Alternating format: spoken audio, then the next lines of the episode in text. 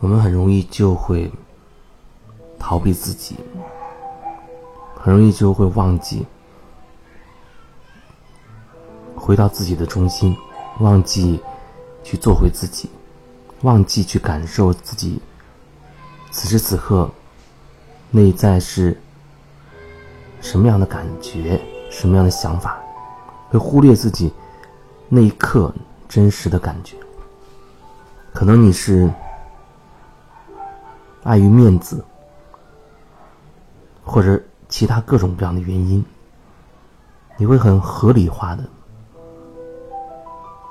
就不去表达自己心里真实的那个感觉了。所以在任何的时候，都试着去感受，在这一刻，我心里是什么感觉。就像两个人沟通一样，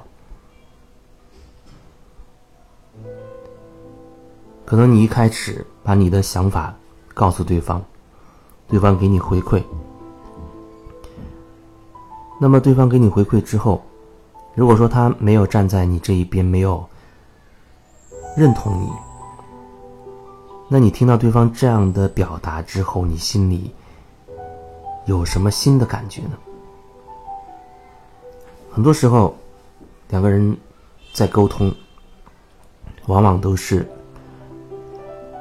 好像你要带着一种目的我今天要把这件事告诉他，征得他的同意，我希望能够说服对方怎么怎么样听我的，带着这种目的你去跟对方交流，可是对方他有自己的想法，他有自己的想法。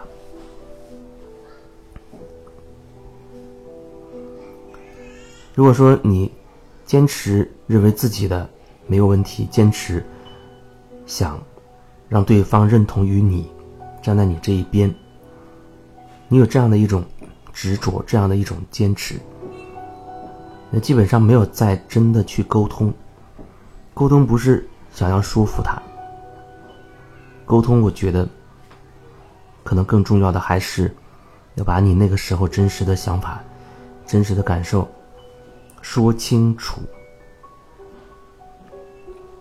可是你又不是要去掌控对方会有什么决定。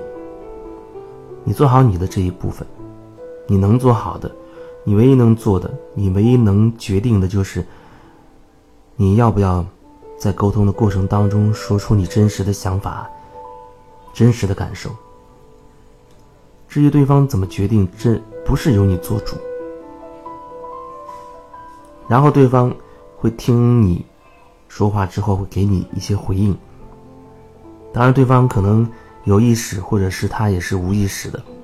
不管怎么样，他都会给你回应，甚至他用沉默的方式，但那也是一种回应。然后你要根据他的这个回应，再一次的。去感受，你有什么感觉？面对这种回应，你有什么新的感觉？找到此时此刻你心里真实的状态、真实的感觉、真实的想法，然后继续的去表达。之后他可能又会给你一个新的回复，那么你再根据这个新的回复，让你产生。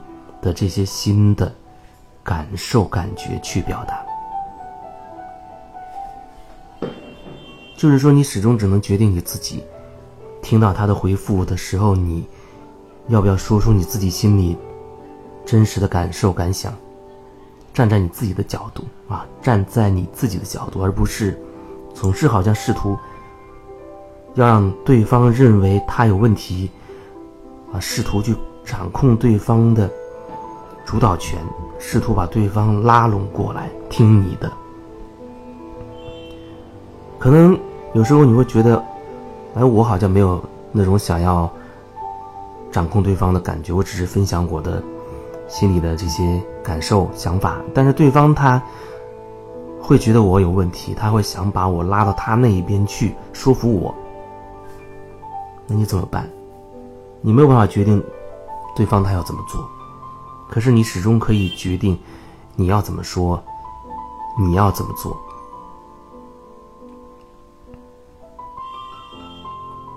也许过程当中你甚至会产生情绪，这也是有可能的。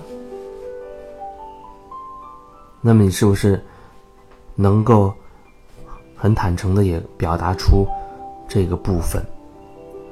你一直这样想要掌控我，我会觉得好像被控制，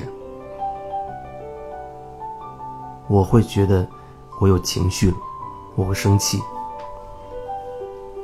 之类的，你总是可以在每一个当下去找到那个时刻你心里面真实的状态，然后去把它表达出来。